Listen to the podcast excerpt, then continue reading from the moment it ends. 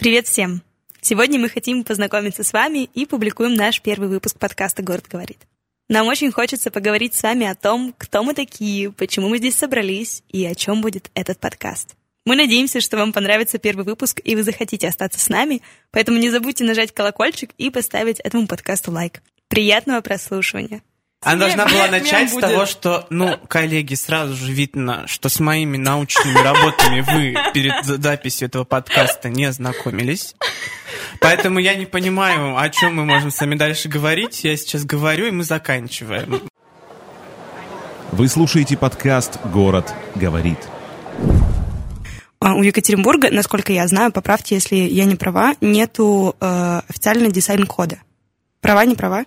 Есть, нет? Слушай, история на самом деле, ну, такая не совсем понятная, то есть, э, ну, тоже буквально года три назад э, ребята из дизайн-кода Екатеринбурга с Пашей Мелехиным они начали разрабатывать вот эти таблички, э, люки, э, информационную навигацию. И даже mm-hmm. администрация была не против, она им очень сильно понравилась. Они, э, даже где-то она есть по центру города, но не везде.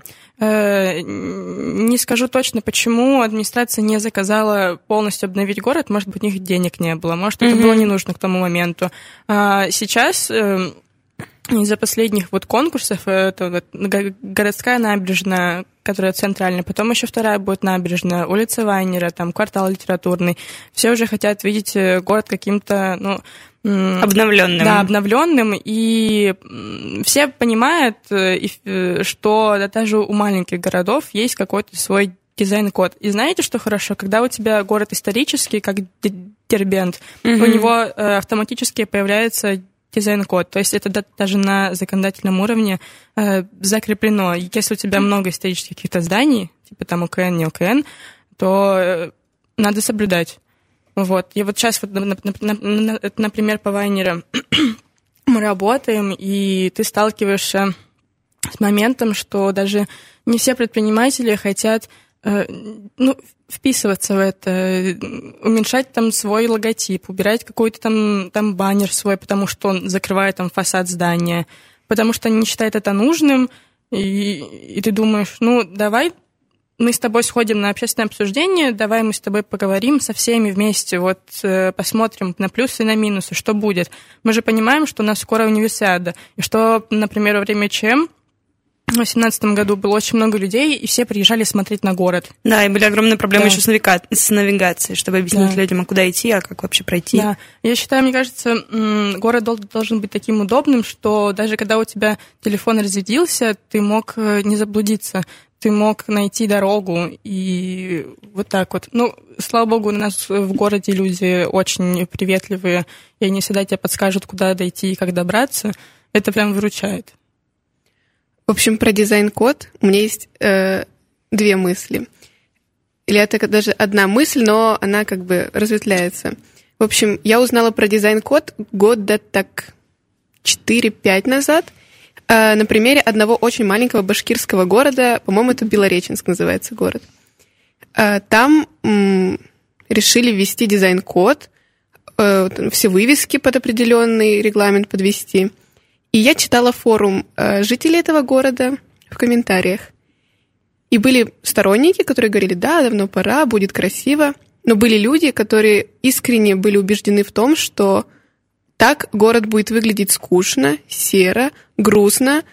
То есть э, тут проблема комплексна не только бизнес э, должен быть заинтересован, но и сами жители должны действительно понять, что им это нужно. Нам нужно формировать новую графическую культуру, просто какую-то внутреннюю культуру, потому что должен быть запрос. Запрос назревает, и с каждым годом он становится все больше. То есть это было пять лет назад с Белореченском. Я уверена, что сейчас в Екатеринбурге больше людей понимают, насколько это важно, чтобы э, открывался фасад здания, чтобы мы его перестали занавешивать, закрывать баннерами, прятать. Мы как будто бы стесняемся собственной архитектуры во многом. Да, соглашусь с тобой просто вот о, прям на все сто процентов. И я еще вспомнила даже несколько случаев, э, тоже поделюсь своей болью по Вайнеру, например. Я читала комментарий на Е1 по поводу благоустройства всех этих концепций, чего там только не найдешь. Э, кто-то Форма вообще кладезь знаний. Да, поливает говном э, даже вот ну, минимальные рендеры, которые выкладываются в социальные сети, и мы все же понимаем, что это не до конца проект сделан. И второе, э, как бы они поливают вот это все вот э, неприятными словами и так далее, но ничего не предлагают взамен, либо предлагают э, как бы ничего не менять. От этого тоже очень грустно становится, и помню, после прочтения я как-то даже приуныла, но это а... тоже же определенная выборка. То есть это определенные люди, которые пошли и захотели написать вот именно такой комментарий. Нельзя по ним ну, говорить об общем каком-то движении и мнении каких-то, mm-hmm. какого-то общества, да, которое есть в Екатеринбурге. Мне кажется, что в целом, э, если посмотреть на тенденцию возникновения каких-то проектов, допустим, наш город говорит, что мы делаем, там, я не знаю, улица Вайнера, э, архитектурное бюро, ребята, все больше и больше и больше инициатив из низа проис, ну, появляется, и мне кажется, эта тенденция, наоборот, ведет к тому, что ну, люди заинтересованы, и город заинтересован в этом. Ой, мне еще очень хочется, чтобы мы с вами формировали какую-то насмотренность у людей, чтобы они как-то э, повышали свой уровень, э, мне, э, как, это, как, это, как это сказать даже, Уровень осведомленности. А, да, осведомленности и даже отношение к благоустройству. Вот тоже мем такой, когда заряди построили, э, часть э, редких саженцев э, просто унесли оттуда. Вот так вот выкопали. То есть у кого-то на даче. Мне дома нужнее. Да. И то же самое случилось у нас с парком на площади, когда проходил фестиваль «Атмосфера», когда за два дня его весь вытоптали. Вот, хочется, чтобы люди как-то, ну, с уважением относились к тому, что создается. Но это вопрос очень небыстрый, и я понимаю, что людям, которые что-то создают, всегда очень обидно, как было с атмосферой, но это нужно понять, это нужно принять и простить. И вопрос про то, что вот эта визуальная культура, просто культура, уважение, поня... э, осознание того, что это тебе нужно в первую очередь, и что приятно, когда это все не разрушено, он формируется долго. Очень небыстро, постепенно, мучительно. Через боль и страдания. Да, но однажды э, это станет... Бо... То есть, когда человек поймет, что ему так лучше, сейчас то же самое про форумы. Многие отрицают все новое. Ну, просто вот из принципа страшно не надо. Давайте вот как есть, так хорошо. Давайте не будем ничего менять, так страшно.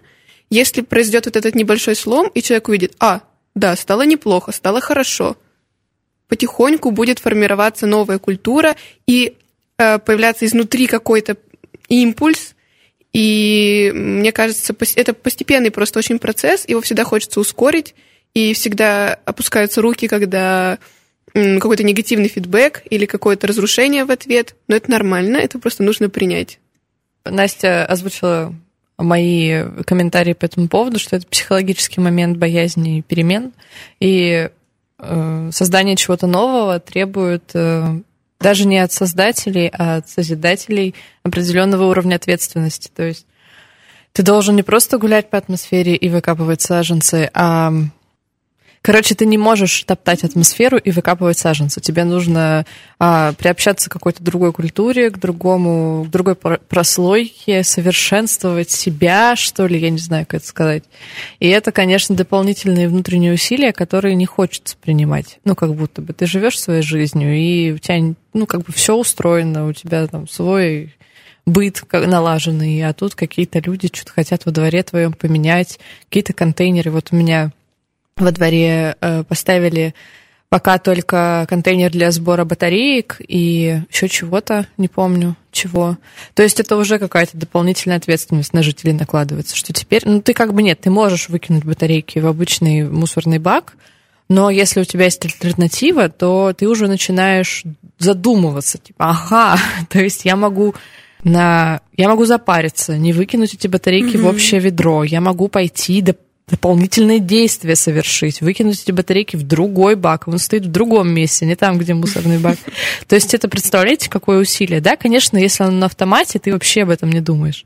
Но если ты первый раз с этим сталкиваешься, у тебя, конечно, отторжение такой этих перемен, а это только батарейки выкинуть. А представляете, если мы поменяем привычную всем до боли улицы Вайнера, конечно, людям будет сначала непривычно. И сообщество, которое там обитает, им тоже будет сначала непривычно. Но потом они трансформируются а, под эту среду. И среда притянет новых людей. И все, короче, будет круто, просто действительно требует каких-то внутренних усилий. И еще я хотела вам задать такой вопрос, порассуждайте тоже, как вам кажется. То, что мы сейчас находимся в условиях пандемии и ограничены в путешествиях, Влияет ли как-то этот фактор на э, сознание гражданина? Э, не гражданина, а горожанина. Э, вот, например, мы там с Сашей и Гришей недавно были в Петербурге, и ну, обратили внимание на какое-то малейшее, да, малейшее отличие Питера от Екатеринбурга. Там не грязно. Там на улице обувь чистая, а в нашем городе грязная, когда начинается слякоть. И это всего лишь один момент, на который мы заострили внимание. На самом деле их множество, и когда у тебя есть возможность сравнивать, а, ты возвращаешься домой и начинаешь относиться к всему немножко по-другому. Так вот, ограниченность в путешествиях влияет на наше сознание, а, на наше сознание осознанного горожанина.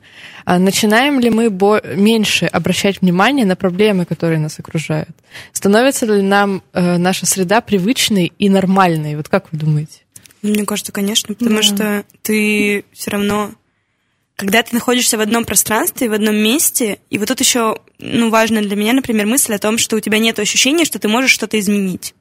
До определенного момента, мне кажется, не было, ну вот если каждого отдельно спросить, можешь ли ты что-то вот изменить. Вот мне не нравится, что мусор, вот мусорка вот здесь, а вот здесь ее нет. Ты можешь это изменить? Ну нет, я не могу, потому что, ну, она так поставила, ну, ее так поставили.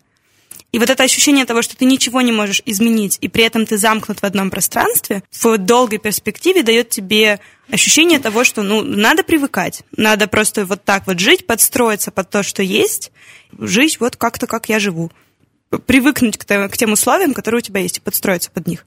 А как раз вот эти вот перемещения какие-то, когда ты э, вот мы говорили про насмотренность. Это же тоже своеобразная насмотренность, когда ты едешь в другой город, и ты видишь, а как там люди живут, а как они по-другому устраивают свой быт, а как э, там климатические какие-то условия влияют на них. Мне кажется, когда ты находишься в одном пространстве замкнутом, то ты, конечно, начинаешь подстраиваться. Когда у тебя есть возможность смотреть и изучать, и какие-то другие э, информацию какую-то откуда-то еще брать, то, конечно, у тебя по возвращении домой появляется желание сделать тоже лучше.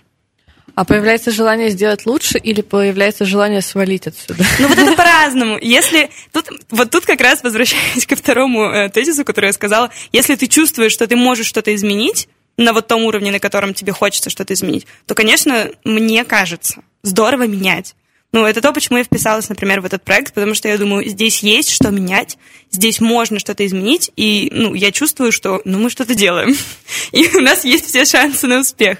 А, например, э, если я пойму, что... Если бы ты жила в Омске, Например, если бы я жила в Омске, то, наверное, я бы уехала. Хотя я хочу вот к вашему немножко я полемист Потому что 2020-2021 а, год, мне кажется, какой-то произошел невероятный рост инициатив локальных, в том числе э, гигантское количество подкастов об урбанистике было в это время записано, гигантское количество различных организаций было создано, и как раз те инициативы по э, реновации города, они как раз никогда бы либо вот происходят в это время. И я тоже читал статью, там была тоже приурочена к 15-минутному городу, и там сказали, что там было написано, я достаточно согласен был, что пандемия заставила нас находиться в одном а, пространстве очень долгое время. И поначалу ты к ним, ну как бы, я не знаю, возможно, у вас не так, но у меня и многих знакомых моих людей по первости, ты даже очень рад, что ты находишься в одном пространстве, тебе, возможно, это создает некий эффект уюта, но через некоторое время ты начинаешь уставать от него, и таким образом его еще больше замечать его какие-то проблемы. Это можно начинать даже с квартиры, из цикла «Мне любил свою маленькую однокомнатную квартиру, которую я снимаю, мне так это нравилось». И мне это нравилось, ну, когда началась пандемия, что там еще был март, это было так снежно, ты сидишь там, типа, снег, ты такой маленькой квартире, вам так вдвоем уютно в ней, а потом уже через сколько, два года, да, идет этот процесс. И два года, ну, как бы я не замкнут, но человек, который живет рядом со мной, он достаточно находится в замкнутом состоянии, и он, типа, например, работает удаленно. Но это уже терпеть не может это помещение, потому что уже и потолки-то низкие, и пространство не те. Ну, короче, начинаешь э, рядом свое вот это как бы место, в котором ты находишься, начинаешь его наоборот еще даже больше э, критиковать за какие... То есть ты устал от него, и ты э, устал от его какого-то вот этого постоянного состояния, и поэтому ты хочешь его менять. И, возможно, это тоже как бы э, сказывается, что, типа, даже эта некая замкнутость больше сподвигла людей на обратить внимание на том, что что-то не идеальное происходит рядом с тобой, и надо это как-то менять. Интересная точка зрения. Действительно, может быть, э, мы с коллегами считаем обратное. И вам бы рекомендовали принять эту точку зрения. Да нет, мне кажется, все имеет место быть. И действительно, может быть, тебе уже так э, наскучили эти пейзажи вокруг тебя, что ты жаждешь каких-то изменений. А мне кажется, что вообще история про параллели между карантином и урбанистикой это очень сложная история, и хочется найти параллели там, где, может быть, их и нет потому что это всегда не очень линейная штука. А, и вообще всплески инициатив, если вы посмотрите на, последние, не знаю, 10 лет, они просто периодически волнами, как и все. Есть волна интереса, волна спадает, и волна интереса, волна спадает. Пандемия точно повлияла на урбанистику, но мы пока не можем сказать, как, потому что мы слишком близко, а большое, как известно, видится на расстоянии. Вопро- вопрос в том, что появился импульс интереса к этому и на уровне своего пространства, и на уровне там, своего квартала, своего района и города. Как он, во что он выльется, мы пока не можем сказать. Мы сейчас в пандемии, мы сейчас в этом состоянии стресса и не нормы, и когда это все станет нормой, и когда это все снова вернется в свое русло, и вернется ли мы этого, ничего не знаем. И как это все на урбанистику повлияет, мы тоже пока не знаем, мне кажется. Город говорит. Хочется рассказать, на самом деле, про городские практики. Вот то, что мы сейчас делаем. У нас такая э, тема — это ВИЗ и его вся ну, территория, то есть там это пруд, завод и так далее. Что будет, например, э, если там завод закроется и что сделать на его месте? Мы когда опрашивали жителей, у нас было такое э, э, такие блиц-интервью и клубиное интервью, они все сказали, что э, ВИС — это самый уютный, самый теплый райончик. Он находится недалеко от центра, и вообще можно его назвать вторым центром. Вот на удивление. А вы заметили, как, как бы, когда вот прорубили это окно в ВИС, ВИС стал буквально частью центра. Ну, то есть да. ты едешь по Ленина, и ты упираешься в ВИС. Вот, и, и все говорят, кстати, что... Ну, виз визу рознь как Ну да, но все равно ты можешь как бы добраться намного быстрее. Я, просто чтобы вы понимали, в, моё, в моей голове виз — это вот как Уралмаш. Да. Это где-то на окраине, угу. за пределами города практически. Для меня виз это было очень далеко, несмотря на то, что я полжизни прожила на самом деле довольно близко к визу. То есть я живу на юго-западе, но это типа относительно соседние районы но для меня виза это было что-то очень далекое. Я лет 20 там не была, в принципе. То есть я, типа, я, я понимаю. Вот я там была, когда был один год. Я пришла туда, и только в следующий раз оказалась там через 20 лет, коллеги. Не поверите этому повороту судьбы. Да, знаете, что самое смешное? Я еще такая гуляю у центрального стадиона. Там год, мне год я гуляю Там, знаете, он еще старый, нет, реконструированный. Я вот гуляю, там еще не знаю кто. Трибуны еще не губернатор.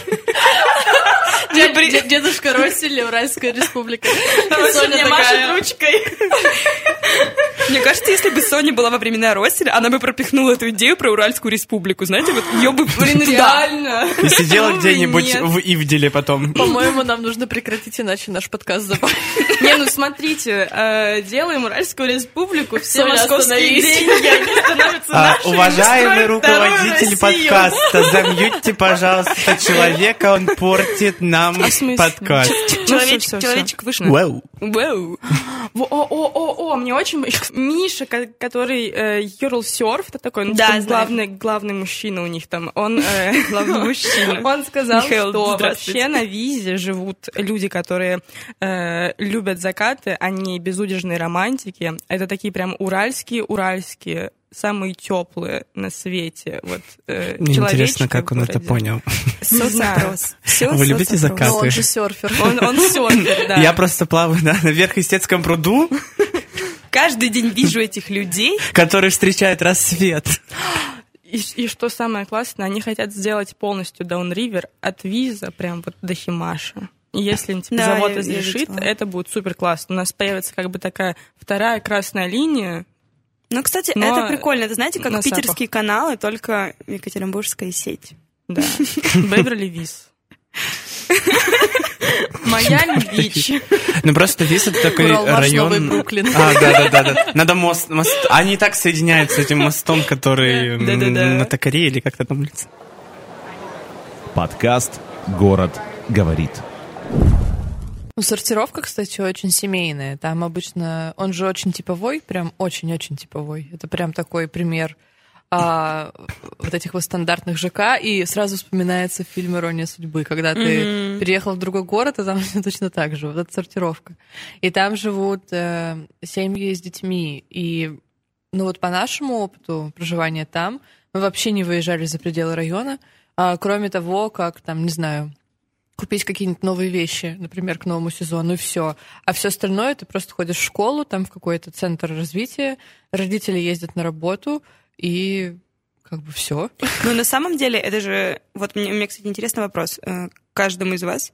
Интересно ваше мнение. Это такой идеальный Какие в этом минусы? Похоже ли это на 15-минутный город? Или это просто ЖК, которые изжили свою, на самом деле, ну, изжили свой потенциал, их нужно во что-то менять, их нужно как-то реконструировать. Чего им не хватает? Ну, по большому счету, идеальный 15-минутный город. Вот у тебя есть школа, вот у тебя есть работа, вот здесь ты ходишь, там, я не знаю, в какой-нибудь кружок, а вот здесь у тебя там маленький ресторанчик. В лучшем случае, Нет там никакого маленького ресторанчика. В том-то и дело, что ты удовлетворяешь какие-то минимальные потребности. Угу. Магазин, аптека, школа, детский сад.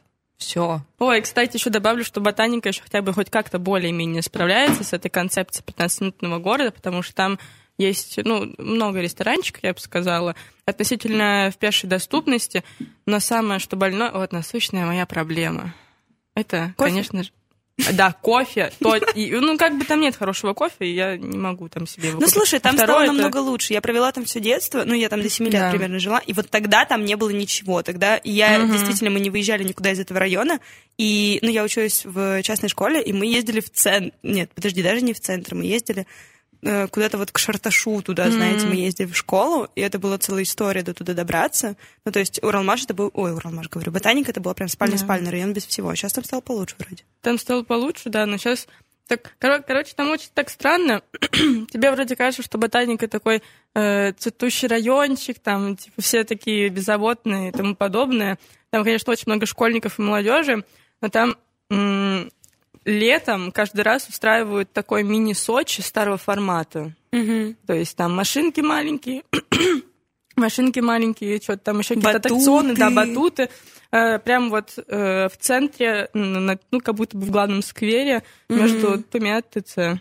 Это очень грустно. Мне кажется, это наследие дирижабля. Да, да. Дирижабль тоже непонятно, как он живет, уже. Он уже все изжил, там еще это большущая парковка на непонятно сколько мест. Ну ладно, она хотя бы еще более-менее нормальная. Но она оправдана тем, что вокруг да, много отсутствующих да, ну, да. домов с, с отсутствием парков. Да, ну вечером, вот ночью там э, всякие люди на заниженных ладах гоняют. Не очень прикольно. Есть еще одно такое место в Екатеринбурге. около ГУКа, около УПИ. Серьезно? Да. Всегда вот на этой парковке э, по ночам вот эти ребята на заниженных э, машинках, машинках с сабвуферами в окнах вообще вот так. Мне кажется, я хочу вот, мы поговорили, о, точнее, затронули тему 15-минутного города.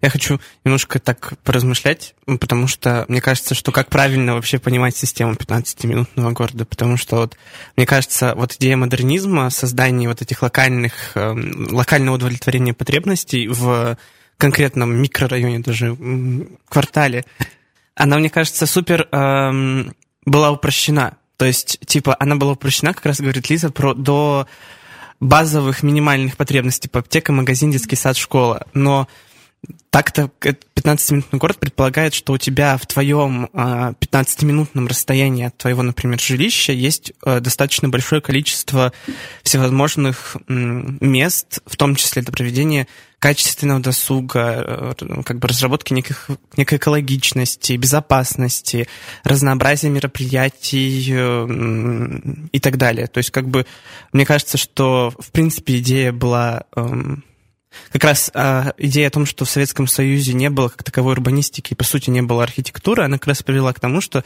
были вот созданы вот эти спальники, mm-hmm. тот ВИЗ и так далее, ну и Ромаш, и другие районы. Ну, в общем, город же расстраивался, так, мне кажется, по кружочку, поэтому mm-hmm, ты да. можно сейчас в Туз городок, ну, короче, взять очень много районов, которые действительно вот попали в этот капкан.